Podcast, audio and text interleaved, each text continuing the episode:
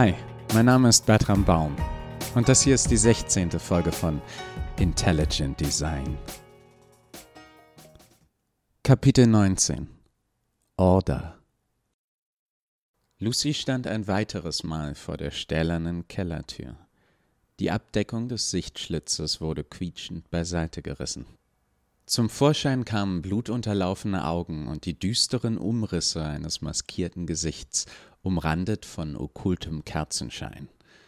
Die maskierte Person verkündete mit tiefer, kehliger Stimme Die Eule erhebt sich und ihr reinigender Schatten gleitet über den Waldboden. Doch dann stockte die Stimme plötzlich und fügte weniger ominös und sichtlich beunruhigt hinzu. Oh, ähm, Lucy, du bist es. Wie schön. Kennst du denn unsere heutige Passphrase? Ja, antwortete Lucy mit einem finsteren Lächeln. Oh, äh, großartig, seufzte Toni der Torwächter mit offensichtlicher Erleichterung. Dann sei doch so freundlich und sag sie mir, dann können wir beide sofort wieder unseren Pflichten nachgehen. Nein, das werde ich nicht, antwortete Lucy mit einer Stimme so geschmeidig wie eine Giftschlange, die sich dein Hosenbein hinaufbewegt. Lucy, ich, ich mach doch nur meinen Job, flehte Toni. Wie wär's, wenn wir's zusammen sagen? Das Ungeziefer versteckt sich, aber die Augen der Eule.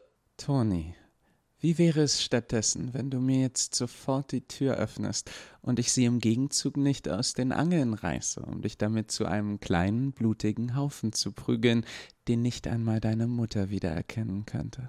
unterbrach ihn Lucy in einem wohlwollenden Tonfall, so wie man Freunden gut gemeinte Ratschläge erteilt. Der Torwächter erblaßte unter seiner Maske. Dann verkündete er zu niemand Bestimmten. Sehr gut, Lucy. Ähm, keiner wiederholt die Passphrasen so gut wie du. Er zwinkerte ihr verschwörerisch zu und öffnete dann die Tür. Lucy betrat das Kellergewölbe. Die Gestalten in ihren dunklen Kapuzengewändern mit den wächsern glänzenden Masken bemerkten sie vorerst nicht. Schwester angemessen, die statt einer Robe einen teuren Geschäftsanzug trug und beim letzten Mal schon ihre Verbesserungsvorschläge für die Geheimorganisation vorgetragen hatte, stand wieder vor den anderen und schilderte enthusiastisch ihren neuesten Einfall. Ist mir bewusst geworden, warum meine Vorschläge beim letzten Mal mit gemischten Reaktionen aufgenommen wurden. Die erste Regel erfolgreichen Marketings ist gute Visualisierung. Deswegen habe ich weder Kosten noch Mühen gescheut und präsentiere euch heute stolz unsere neue Reihe an hochwertigen Fanartikeln für diejenigen, die den Untergang der Zivilisation durch intelligente Maschinen verhindern, aber auch gleichzeitig gut aussehen wollen. Einen Applaus für Bruder Tapfer mit der neuen Kollektion des Ordens der Eule. Plötzlich ertönte schwungvolle Popmusik und zwei farbige Scheinwerfer richteten sich etwas schwerfällig auf einen Vorhang an der Seite des Gemäuers. Bruder Tapfer, der sich, wer weiß wie lange dahinter versteckt hatte, kam hervor, blieb kurz am Stoff hängen, stolperte ein wenig, riss sich los und stolzierte mit wogenden Hüften nach vorne, wo er neben Schwester angemessen stehen blieb. Er war ein kurzgeratener, leicht übergewichtiger Mann, der seine physischen Unzulänglichkeiten durch seine imposante Körpersprache um ein Vielfaches wettmachte. Ein Flamenco-Tänzer gefangen im Körper eines molligen IT-Fachmanns. Unser Bruder trägt eine modische Stretch-Leggings mit Eulenmotiv. Unverbindliche Preisempfehlung 29,99. Dazu trägt er ein T-Shirt aus unserer Basics-Kollektion. 100% Baumwolle, 1999. Eine edle Kunstlederjacke mit Eulenmotiv, 119,99. Unsere stilechte Sporttasche, 49,99. Und das Orden der Eule Cappy, 6,99. Der kleine, dickliche Mann schlenderte wie auf einem imaginären Laufsteg hin und her, unterbrochen von vereinzelten Pirouetten und einigen Luftküssen, die er dem Publikum zuwarf, welches amüsiert applaudierte. Es störte niemanden, dass seine Leggings sich spannte wie eine Bockwurst kurz vorm Platzen und das Eulenmotiv am Hintern dadurch aussah, als hätte er sich auf das arme Tier draufgesetzt. Es schreckte sie auch nicht ab, dass das zu klein geratene T-Shirt den unteren Teil seines erstaunlich haarigen Bauchs entblößte. Das Shirt zeigte einen Roboter und einen Menschen, die Hand in Hand gingen, und daneben eine Eule mit der Sprechblase Da könnte ich eulen. Der Vogel auf der Jacke sieht irgendwie eher aus wie ein Adler? warf Schwester Weltgewandt aus der ersten Reihe ein. Und was genau hat die Aufschrift Born to be Wild mit uns zu tun? Nun ja, äh, tatsächlich sind Kunstlederjacken Sonderanfertigungen recht teuer. Und wer kann schon wirklich Vögel auseinanderhalten? Schwester Angemessen zog einen Aufkleber aus ihrer Tasche und brachte ihn auf Bruder Tapfers Rücken an.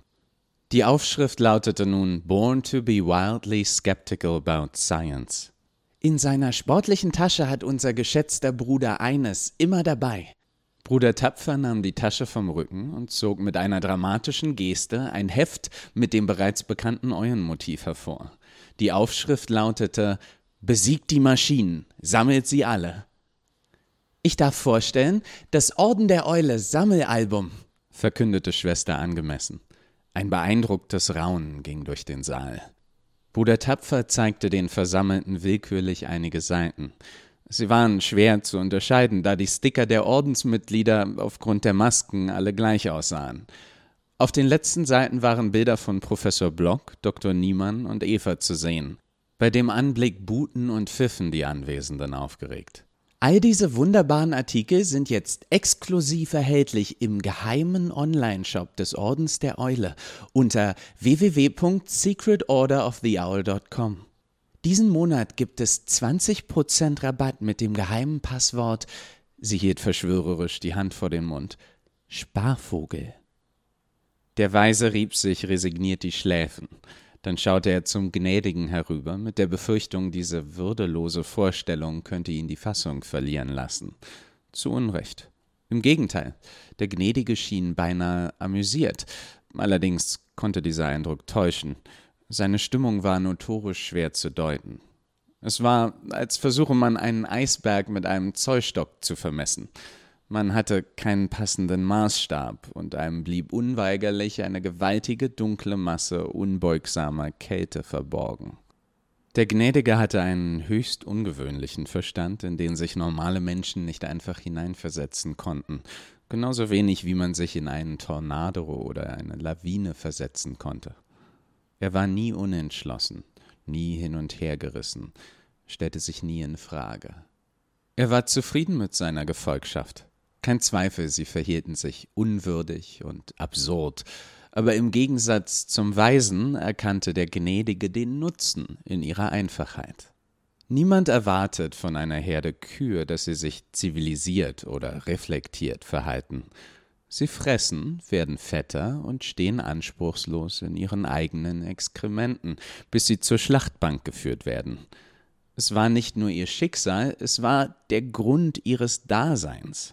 Es würde nur zu unangenehmen Gewissensproblemen führen, sie sich mit Facetten, Bedürfnissen oder Träumen vorzustellen. So war es besser für alle Beteiligten.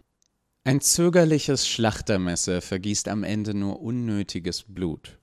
Ja, sie waren simpel, aber schaffte man es, ihre hohen Schädel auf ein gemeinsames Ziel zu richten und machte ihnen genug Angst, dann stürmten sie los und in einer tobenden Herde konnten diese unsinnigen Geschöpfe unaufhaltsam werden.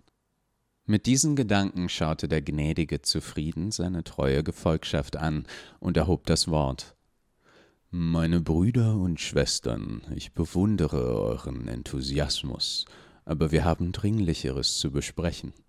Wie ihr wisst, ist es unserer geschätzten Schwester Lucia gelungen, die Artec Corporation zu infiltrieren und in die Knie zu zwingen.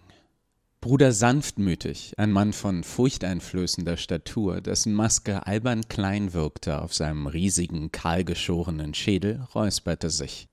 Äh, dazu habe ich eine Frage. Die anderen Ordensmitglieder nickten ihm ermutigend zu. Sie wollten auch eine Antwort, aber niemand war erpicht darauf, den Gnädigen zu hinterfragen. Bruder Sanftmütig begann zu schwitzen und strich sich, wie immer, wenn er nervös wurde, Gedanken verloren über das Swastika-Tattoo auf seinem Hinterkopf. Er wünschte sich, er wäre in einer angenehmeren Situation, zum Beispiel in einer heiteren Messerstecherei. Das waren die Art von Momenten, in denen er aufblühte. Die Aussicht, mehrsilbige Wörter benutzen zu müssen, ließ ihm die Rückenhaare zu Berge stehen. Schwester Gänseblümchen schmiegte sich ermutigend an seinen Unterschenkel. Gänseblümchen war eine 40 Kilo schwere deutsche Bulldogge und ständig an Sanftmütigs Seite. Sie war in vielerlei Hinsicht der selbstbeherrschtere und cleverere Teil des Duos. Sie trug, wie alle anderen auch, einen schwarzen Mantel und eine Maske, die sanftmütig hatte speziell anfertigen lassen. Äh, wie genau hat Lucy das eigentlich geschafft? fragte sanftmütig. Ich mein, der Laden strotzte nur so vor Security. Man könnte meinen, sie wäre kein normaler Mensch. Sehr aufmerksam, mein geschätzter Bruder, antwortete der Gnädige. Das liegt selbstverständlich daran, dass sie keiner ist. Sie ist ein Artek. Der Raum war auf einen Schlag vollkommen still, bis auf Gänseblümchens aufgeregtes Hecheln. Das versteh ich nicht, antwortete sanftmütig. Artex sind unsere Feinde. Die anderen Ordensmitglieder stimmten ihm murmelnd zu. Ich wusste schon immer, dass mit der was nicht stimmt. Man kann den Dingern nicht trauen. Lucy, die immer noch größtenteils unbemerkt im hinteren Teil des Kellers gestanden hatte, wählte diesen Moment, um nach vorne zu schreiten. Um sie herum verstummten die Ordensmitglieder schlagartig. Sie blieb dicht hinter Bruder sanftmütig stehen und hörte ihm interessiert zu. Gänseblümchen bemerkte die angespannte Stimmung im Raum und stupste mehrmals mit ihrem Kopf gegen Bruder Sanftmütigs Unterschenkel. Doch der ignorierte sie. Er war jetzt in Fahrt. Und wozu überhaupt? Alles, was so eine Schrottmühle hinbekommt, kann ein echter Mensch hundertmal besser. Du hättest den Auftrag mir und ein paar der Jungs geben sollen. Was denn los? Zweifelt ihr an mir? Schade, dass die nicht hier ist. Ich würde mit dieser armseligen Attrappe kurzen Prozess machen. Sanftmütig konnte plötzlich Lucys Atem in seinem Nacken spüren, als sie mit samt weicher Stimme fragte. Ach, wirst du das, mein Bruder? Sollte ich mir Sorgen machen? Sanftmütig drehte sich wie in Zeitlupe um. Der verkümmerte, rationale Teil seines Verstands schlug vor, sich zu entschuldigen oder wegzulaufen und sich im nächsten Besenschrank zu verstecken. Vergeblich. Wie sonst auch übernahmen sanftmütig skurrillerhafte Instinkte. Er bäumte sich auf und verkündete. Ja, das solltest du. Soweit wie dich sehen wir hier nicht gern. Ah! Sanftmütig hatte versucht, Lucy von sich zu stoßen und jaulte verwirrt, als die zierliche Frau seine schaufelartige Hand aus der Luft griff und eisern zusammenpresste. Gänseblümchen kam ihrem Herrchen zu Hilfe und versuchte sich in Lucys Bein festzubeißen. Diese reagierte allerdings blitzschnell und verpasste der Hündin einen Tritt, der sie mehrere Meter durch die Luft segeln ließ, bis sie mit einem dumpfen Geräusch gegen eine Wand prallte und reglos liegen blieb. Bruder Sanftmütig schrie wütend auf, zog ein Klappmesser aus den Tiefen seines Umhangs und stach nach Lucy, die allerdings auch diesen Angriff problemlos parierte. Sie hielt nun seine beiden Hände fest und begann sie wie mit zwei Schraubzwingen zu zerquetschen. Es erklang ein lautes Knacken. Das Klappmesser fiel zu Boden. Genug, ertönte die Stimme des Gnädigen. Lucy erstarrte in ihrer Bewegung und ließ dann sanftmütigs Finger los, die jetzt lila angelaufen waren und in unnatürlichen Winkeln abstanden. Sanftmütig ignorierte seine eigenen Verletzungen und rannte zu seiner Hündin, die schwer atmend am Boden lag. Der Raum war totenstill. Die entsetzten Blicke der Ordensmitglieder waren auf Lucy gerichtet. Prägt euch diesen Moment ein, fuhr der Gnädige fort. Ich sehe, ihr fürchtet euch, und das ist vollkommen berechtigt. Lucy ist ein gefährliches, gefühlloses Monster, wie jeder andere Artek auch. Das ist genau der Grund, weshalb unsere Aufgabe so notwendig ist. Aber täuscht euch nicht. Lucy ist zwar eine gefährliche Waffe, aber eine, die ich vollständig unter Kontrolle habe. Eine Waffe, die die Welt erkennen lassen wird, wie zerstörerisch diese Technologie wirklich ist. Man muss sich die Ironie auf der Zunge zergehen lassen, dass eine Artek das Ende ihrer eigenen Rasse besiegeln wird. Ich sehe Zweifel in euren Augen. Habe ich euch jemals belogen? Euer Misstrauen enttäuscht mich. Selig sind, die nicht sehen und doch glauben. Lucy, wir benötigen ein Zeugnis deiner Gehorsamkeit. Ich denke, ein Finger sollte genügen. Lucy schaute den Gnädigen verständnislos an. Hast du mich nicht verstanden? Den Ringfinger deiner linken Hand. Er ist ein kleines Opfer, wenn wir damit die Seelenruhe deiner Brüder und Schwestern erkaufen können. Lucy wollte gerade widersprechen, doch im gleichen Moment überwältigte sie ein merkwürdiges Gefühl. Sie starrte ihre Finger an. Die Form ihrer Hand empfand sie plötzlich als unangenehm, als abstoßend. Ein bisschen wie wenn man ein Haar an einer unpassenden Körperstelle findet. Auf die gleiche Art starrte Lucy nun ihren eigenen Ringfinger an. Ein Teil von ihr wusste, es war irrsinnig. Trotzdem hob sie das Klappmesser auf. Eine Seite der Klinge war gezahnt. Lucy begann zu schneiden. Sie verzog das Gesicht vor Schmerz, gab aber keinen Mucks von sich. Rosafarbenes Artek-Blut rann ihre Hand herunter. Ihr Carbonknochen erwies sich als zu hart, also bog sie ihn, bis er brach. Dann schnitt sie weiter. Die Ordensmitglieder schauten gebannt zu. Bruder Tapfer übergab sich geräuschvoll. Als Lucy fertig war, warf sie den Finger dem Gnädigen vor die Füße. Seine Stimme hallte in der drückenden Stille des Kellergewölbes. Meine Brüder und Schwestern, unsere Zeit ist gekommen. Wir werden gemeinsam die Festung dieser gottlosen Technologie stürmen, im Tageslicht unter den Augen der Welt. Wir werden demonstrieren, wie verdorben die Maschine, die sie Eva nennen, tatsächlich ist, und dann werden wir sie und ihre Schöpfer richten. Sie werden den gerechten Preis zahlen für ihre Verbrechen an der Menschheit. Der Raum war plötzlich erfüllt von Jubelrufen und Pfiffen. Der Gnädige schaute zu seiner linken Seite, wo die dritte Hüterin, die Aufrichtige, saß, die bei den letzten Treffen stets sehr still gewesen war. Sie blickte gedankenverloren in die Ferne. Wir sind uns einig, meine Schwester. Sie schaute wie benommen auf. Ja, gnädiger, Sie werden den gerechten Preis zahlen. Er blickte zum Weisen. Viktor kümmerlich nickte. Der Gnädige schaute zufrieden. Ich habe bereits eine Pressemitteilung verfasst. Es ist nicht mehr notwendig, in den Schatten zu verweilen. Sie sollen uns kommen sehen. Sie sollen uns fürchten. Er sah, wie immer noch einige unsichere Blicke auf Lucy gerichtet waren, die regungslos dastand und die klaffende Wunde an ihrer Hand anstarrte. Der furchtbarste Ausdruck war der von Bruder Sanftmütig, der mit seinen entstellten Händen seine Hündin streichelte, die gerade wieder zu sich kam.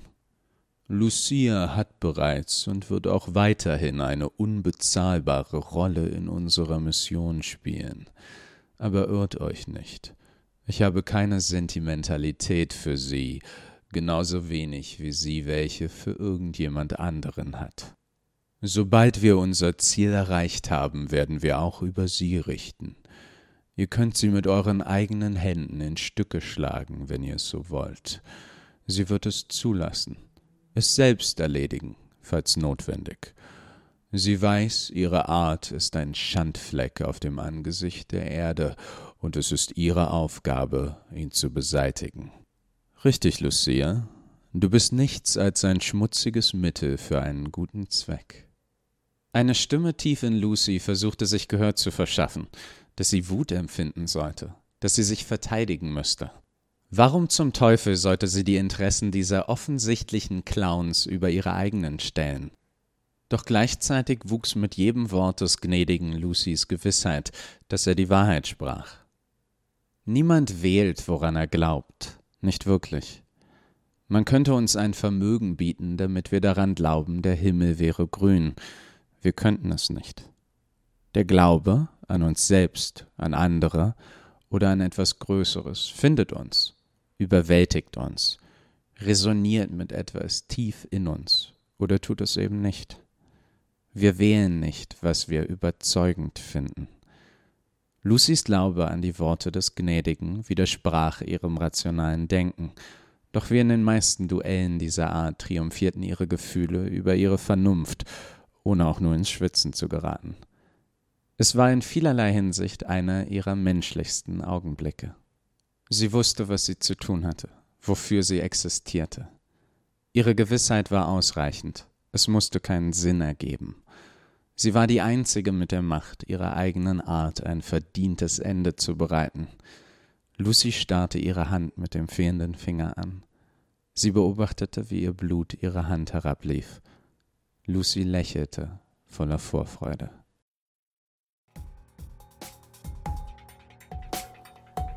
Ich hoffe, es hat euch gefallen. Wenn ja, erzählt euren Freunden von dem Podcast und euren Feinden und Unbekannten auf der Straße oder hinterlasst eine Bewertung auf Apple Podcasts. Den Link findet ihr in der Beschreibung. Ich wünsche euch eine schöne Woche. Passt auf euch auf und bleibt gesund.